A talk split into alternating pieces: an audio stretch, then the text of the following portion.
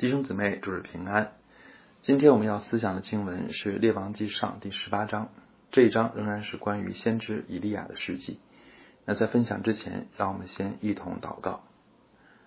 亲爱的爸天父，主我们仰望你，主我们祈求您来保守我们各处聚会的平安。我们也盼望能够早出啊，早日走出目前的困境，能够重新聚在一起，来一同的敬拜您。主我们仰望你，我们知道这是甚难，但是我们更相信，在人不成的，在神凡事都成。主我们仰望你，我们求您工作，也求您祝福下面的时间，求您自己亲自的解开您的话语，也打开我们的心，使我们真明白您的旨意如何。我们仰望主，听我们的祷告，这样的祈求奉主耶稣基督的名，阿门。呃，圣经中关于先知以利亚的事迹，主要就记在王上的十七、十八和十九这三章里面。十七章是以利亚登场，十八章呃，也就是我们今天要分享的这一章，是以利亚一生中最辉煌得胜的时刻。而我们下周要分享的十九章是以利亚生命中软弱的时刻。从这三章，我们就能了解以利亚一生最主要的事迹。而十八章和十九章。更形成了对比，由此使我们看到以利亚鲜明和真实的性情。王上十八章经文比较长，内容也很丰富。那我今天要分享的主要有六点。那首先要分享的是关于俄巴底这个人。我们一般认为王上十八章的主角当然是以利亚，而最主要的内容就是有关他的两场对垒：一是以利亚对亚哈。二是以利亚对巴利的四百五十个先知，而俄巴底的出现有什么意义呢？以利亚既然有本事让亚哈三年都找不着他，他也当然有本事突然出现在亚哈面前，所以其实用不着俄巴底牵线搭桥。而且俄巴底的角色一点也没有增加这两场对阵的精彩和激烈程度。那么圣经为什么要在此记载这个人物呢？在思考这类问题时，我们首先要相信。圣经都是神的话，都是出于神的智慧，所以圣经的记载简单有简单的用意，重复有重复的道理。带着这样的信心，我们在运用适当的解经原则，就能够看出上帝的心意了。对于俄巴底的记载，结合下文，我们至少可以看出两点意义：第一，这里特别交代俄巴底隐藏了一百个耶和华的先知，而二十二节以利亚却对众人说。做耶和华先知的只剩下我一个人，这是一个重要的对照，反映出以利亚的心态。这一点我们稍后再分享。而俄巴底出现的另外一点意义，也在于他的作为和以利亚的作为也形成一个对比：一个是公开的，一个是隐藏的；一个是激烈刺激，让人热血沸腾的，而一个是秘密，不能引人注意的。而他们哪一个是神喜悦的呢？以利亚的服饰当然了不起，是神喜悦，也是我们都羡慕的。但圣经在此其实也提醒我们，俄巴底同样是忠心的，他拯救先知的行动同样是勇敢和冒险的。圣经在此特别介绍俄巴底是家宰，这不是一般的职位，而是相当于国王的管家或者宰相。所以他的行动若暴露，他损失的利益比以利亚更多。并且同样面临生命的危险，所以上帝在以利亚得胜之前，先让我们看见俄巴底和他的摆上，这就提醒我们不要只看见上帝明显的工作，也要留心上帝暗中的作为。如果只盼望以利亚式的人物和加密山式的得胜，那我们就容易灰心，因为这样的人和事不会经常出现。但是我们若留心查看上帝那暗中的无所不在，也。无时不在的作为，我们就能得安慰了。另外，若我们只看重以利亚的工作，那我们也容易把荣耀归给人。但我们若能看出神的作为远不止使用一个以利亚，我们就能把荣耀和指望单单归给神了。在电影《辛德勒的名单》中，那个原本唯利是图的商人，有一天竟然被感动，以致冒险拯救了很多犹太人。很多属灵伟人的传记里也提到过，他们在监狱里受到狱卒和其他犯人的善待，以致度过艰难的时期。这样的例子在历史上，在我们的身边其实都屡见不鲜。这些人所做的其实都如同俄巴底所做的，虽然是暗中做的，甚至是微小的善意，但是都能使我们感受到，在黑暗中还有光明，在绝望中还有希望，而这光明和希望都见证神仍然存在，并且掌权。所以，亲爱的弟兄姊妹，在今天这个逼迫教会的时代，我们一方面盼望大得胜、大拯救的时刻，但是我们更要求神打开我们的眼睛。使我们认出身边那细小隐秘但真实的上帝的作为，例如房东顶住压力保护我们，或者同事对我们表示同情和暗中帮助，这些岂不都是出于神吗？也因此，我劝弟兄姊妹面对政府工作人员，也要态度尽量温和，说不定其中就有上帝派来保护你的俄巴底呢。总之，愿我们相信，没有一个世代只有黑暗，没有光明。也没有一个时候，魔鬼完全掌权，上帝却无所作为。第二点，我要分享的是面对旱灾雅哈的态度。当以利亚终于面对雅哈时，亚哈的反应很值得我们思想。他对以利亚说：“使以色列遭灾的就是你吗？”这就是一个罪人看待问题的典型方式和态度。他不肯反省自己，更难认罪和忏悔。他最习惯的反应就是怪罪别人。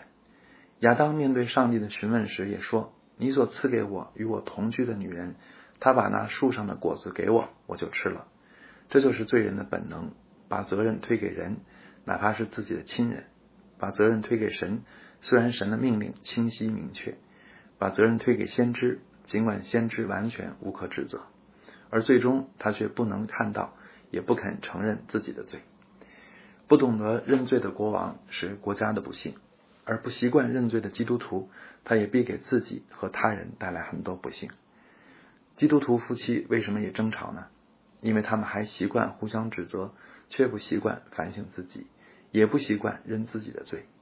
我们的灵性如何，从我们认罪的能力和勇气就可以看出来。我是习惯指责别人，还是常常反省自己？我是总对别人义愤填膺？还是常为自己忧伤痛悔。如果我们是前者，那就说明我们仍然活在老我里。如果是这样，我们就应当警醒，也应当忧伤，更要努力追求改变。灵修的方式之一，就是操练在神面前反省、忧伤和认罪，并且使之成为习惯，遇事自然的就进入这样一个反省、蒙光照、认罪和谦卑的过程。有这样习惯的基督徒，不会争吵，不爱批评。对人宽容，但对自己的认识却深刻且敏锐。这样的基督徒能够不断成长，也能促进和睦。我们难道不羡慕这样的生命吗？其实，我们个人的生命如何都是显而易见的。正如雅哈一句话，就暴露了他生命的本相。我们的本相其实也早被我们的行事为人暴露无遗了。求主使我们都能正视自己生命的问题，而不要再视而不见。上帝给了亚哈三年时间反省和悔改，可惜他仍然冥顽不灵。而我们现在老我中也已经多久了呢？我们还要为自己的罪承受多少痛苦才肯悔改呢？求主今日就光照我们，愿我们快快醒悟，快快回转，快快开始操练反省和认罪的功课，也因此能快快拥有成熟美好的属灵生命。我要分享的第三点。是以利亚对以色列民的挑战。二十一节，以利亚对众民说：“你们心持两意，要到几时呢？若耶和华是神，就当顺从耶和华；若巴利是神，就当顺从巴利。”以利亚的话很像约书亚曾经对以色列人说过的：“若是你们以侍奉耶和华为不好，今日就可以选择所要侍奉的，是你们列祖在大河那边所侍奉的神呢？”是你们所住这地的亚摩利人的神呐。至于我和我家，我们必定侍奉耶和华。可见信仰不应该是被迫的，而应当是甘心的；同时，信仰也不应该是心持两意的，而应当是一心一意的。那什么是心持两意呢？就是又拜巴利，又拜耶和华，又侍奉神，又侍奉马门，或者自称基督徒，但行事为人却按着今世的风俗。以色列人对信仰心持两意，有两个原因。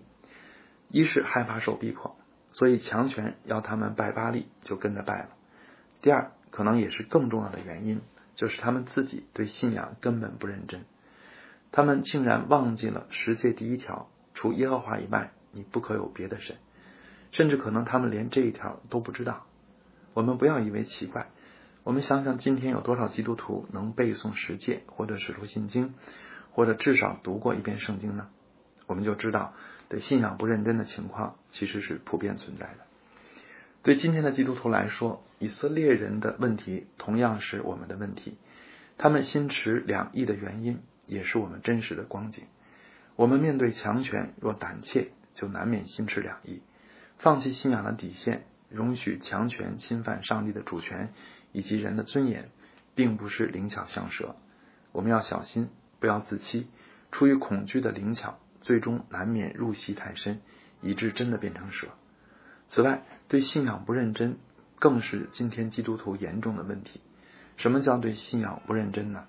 就是不读经、不灵修啊，不灵修，不知道圣经的原则。不践行圣经的教训，也从来不让神的旨意对自己的生命和生活真的构成挑战，这就是对信仰不认真。这样的人就难免心持两意：一方面自称基督徒，但另一方面行事为人却与世人无异。心持两意的基督徒不能荣耀上帝，反而使仇敌得到羞辱神的机会。所以心持两意还不如彻底不信，这样他就可以更自由的爱世界。也不至于羞辱主名了。当然，我这么说不代表上帝嫌弃软弱的基督徒，而是表达焦急难过的心情。以利亚的话也是这个意思，不是真让以色列人选巴黎，而是为他们的生命痛心。以利亚在加密山对以色列发出的呼吁，也是约书亚在事件对以色列发出的呼吁，也是摩西在生命记中对以色列发出的呼吁。更是圣灵在我们生命中发出的呼吁。这呼吁不是只发生一次，而是应当常常在我们心中回响。我们应当常常面对这样的问题：就是上帝对我是，上帝对我是否真实，以及我究竟要不要完全顺服他？愿我们常被圣灵挑战，也天天回答主说：“你是基督，是永生神的儿子，在你有永生之道，我还归从谁呢？”第四点，加密山的得胜。王上十八章用了最多的篇幅，就是来描述以利亚和巴黎先知在加密山上的对决，详细的呈现了当时的场景、语言、动作等等很多的细节。加密山是位于以色列和腓尼基交界，一般认为这是巴利崇拜的圣地，所以以利亚安排在加密山和巴利先知对阵，是故意让他们占据主场优势。此外，以利亚只有一个人，而巴利先知有四百五十人。以利亚又让巴利先知先祷告，而且给他们充分的时间，从早上到午间，再到正午、午后，直到献晚祭的时候。巴利的先知也用尽了一切的手段，甚至用刀枪自割自刺，但最终却毫无结果。而以利亚后出场，而且违故意违背自然规律，用水浇透燔祭和柴。但他一祷告，火就降下来，而且不是一般的火，因为连石头、尘土都烧尽了，沟里的水也烧干了。圣经如此描写，可以说足够详细，足够精彩。而这一切都是为了证明上帝的真实和得胜是不容置疑、无可推诿的。这也是以利亚的目的，就是三十六节，他祷告说：“求你今日使人知道你是以色列的神，使这民知道你耶和华是神。”所以说，我们的信仰讲不讲证据呢？基督教是否只有只是空洞的道理和抽象的概念呢？当然不是。其实基督信仰是特别讲证据的。这证据虽然不都像加密山之战那么具有戏剧性，但是却都有一个共同的特征，就是要显出上帝的能力和得胜。例如，教会存留至今，阴间的权柄不能胜过他。例如，教会在世上必然成为山上的城，灯台上的灯，黑暗啊，光明必然照亮黑暗。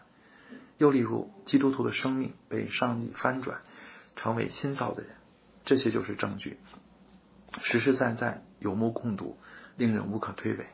这就是保罗所说的：“神的国不在乎言语，乃在乎全能。”所以，亲爱的弟兄姊妹，我们如何传福音呢？如果啊，如何让人相信我们的神是真的呢？对今天的教会而言，可能没有比不屈服、不妥协更好的见证了；而对个人而言，一切的言语都不如自己的生命被神翻转更能发人深省了。相反，我们自称信神却害怕人，自称信主生命却不改变，可能也没有比这更让人疑惑和藐视的了。还有一个多月就是复活节了。什么是福音呢？就是复活的能力可以啊，就是复活的能力可以胜过一切黑暗、一切软弱、一切罪和死的力量。求主使我们的生命都能为此做见证。第五点是啊，我要分享的是关于以利亚的心态。在前面我提到十八章和十九章是鲜明的对比。十八章是以利亚意气风发、荣耀得胜，而十九章的以利亚则软弱不堪、自怨自艾。可能有的弟兄姊妹觉得的啊，觉得这太不可思议了。一个人怎么能前后变化这么大，好像两个人，而且变得这么快呢？其实每个人都有两面，甚至多面。这一点啊，这是啊一点都不奇怪的。这就是人性的复杂。而我们感觉变化快，是因为圣经高度凝练。其实十八、十九章的历史中，肯定还有很多细节发生，只不过圣经都把它们省略了。但尽管如此，圣经其实也在十八章埋下了伏笔，可以使我们知道，原来十九章以利亚的变化并非突然，而是自有原因的。那这原因是什么呢？第一就是他的骄傲，这骄傲就表现在他自认为只有自己属灵，除了他自己，再没有忠于神的了。而这显然不是事实。十九章，我们将看到上帝对他说：“我在以色列中为自己留下七千人，是未曾向巴利巴利屈膝啊屈膝的，未曾与巴利亲嘴的。”这话其实是责备以利亚，指出他的自以为意。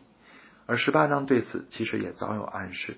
这就是我在分享第一点时提到的：圣经明确记录俄巴底拯救了一百个先知，而以利亚却对以色列人说：“做耶和华先知的只剩下我一个人。”难道他不知道俄巴底藏起来的一百个先知吗？十八章明确告诉我们，他完全知道，因为俄巴底当面告诉了他。那他怎么说做耶和华先知的只剩下我一个人了呢？这就说，这就是说明以利亚的心态。他可能认为藏起来还能算先知吗？不敢和巴利叫板还能算有信心吗？所以他说做耶和华先知的只剩下我一个人，这就暴露了他的骄傲。所以圣经说的实在不错，骄傲是啊，骄傲在败坏以先，狂心在跌倒之前。以利亚后来的软弱，正是因为他里面深藏的骄傲。骄傲的表现之一，就是把荣耀归给自己。但保罗提醒我们，使你与人不同的是谁呢？你有什么不是领受的呢？若是领受的，为何自夸，仿佛不是领受的呢？骄傲的另一个典型表现，就是依靠自己。所以，骄傲的人在受到打击时，也不能及时呼求神，而是靠自己硬撑，最终承认啊承受不了，就会变到另一个极端，就是极其软弱，一蹶不振。所以，骄傲和自卑往往是一体的两面，归根结底都是看自己而忘记看神。亲爱的弟兄姊妹，当我们为以利亚的软弱遗憾时，其实我们也当知道，以利亚的性情代表了真实的人性，他的经历。其实也是我们必然的考验，所以越是我们被神使用的时候，越是我们要警醒谨慎的时候，越是我们经历得胜的时候，也是我们更需要彼此提醒和彼此带导的时候。求助保守我们胜过一切人性的考验，而能长久的被他使用。最后，我再简单分享一点，也是关于以利亚的软弱。刚才我指出一点，以利亚的软弱啊的原因在于骄傲，而我想再说一点，另外的原因啊，另外可能的原因就是他缺乏修整，而这一点圣经没有明说啊，是我从圣经啊从经文推想出来的。从这一章我们可以看出以利亚做了多少事情，包括指责亚哈，呼召以色列与巴利的先知征战，处决巴利的先知，求雨。最后还狂奔三十多公里，比马跑得还快。我们可以想象，伊利亚在这里所做的每一件事，其实都需要消耗极大的体力和心力，而且是如此连续密集的付出，他岂能不疲劳呢？我们牧师都有这方面的经验，就是服侍甘甜是甘甜，蒙恩是蒙恩，但是疲劳也是真疲劳。所以，我们教牧团在研讨这段经文时，都认为，伊利亚服侍用力，但修整不足，很可能也是他后来软弱的一个原因。小白牧师甚至说，以利亚最后要是不和马赛跑就好了。当然，以利亚跑到亚哈前面还是有神旨意的，但是消耗之后需要补充，打仗之后需要休整，服侍之后需要安息，这也是真理。正如圣经如此说。你们得救在乎归黑安息，你们得力在乎平静安稳。让我们一同祷告，亲爱的巴天父，祝我们仰望您，祝我们祈求您来使用以上的信息，来使我们能够明白您的旨意啊，使我们能够受教。祝我们感谢您赐给我们圣经啊，赐给我们这么啊智慧啊，这么生动，这么精彩啊，这么有益的圣经。主我们知道，圣经当中一切的人和事都是为我们预备的啊，都是为了要使我们能够更加的认识您，也更加的认识我们自己，也使我们能够生命改变，更加的像我们主耶稣基督那样荣耀的形象。主，我们仰望你，我们求您来帮助我们，使我们能够明白您的旨意。我们更求您帮助我们，使我们的生命能够不断的突破，能够不断的长进。能够不断的活出您得胜荣耀的样式，主我们仰望你，我们知道这是最好的见证，也是我们所欠缺的。我们求您来帮助我们，愿那复活的能力充满在我们的里面，掌管我们，使我们都能成为您美好的见证。我们仰望你，听我们的祷告，这样的祈求奉主耶稣基督的名，阿门。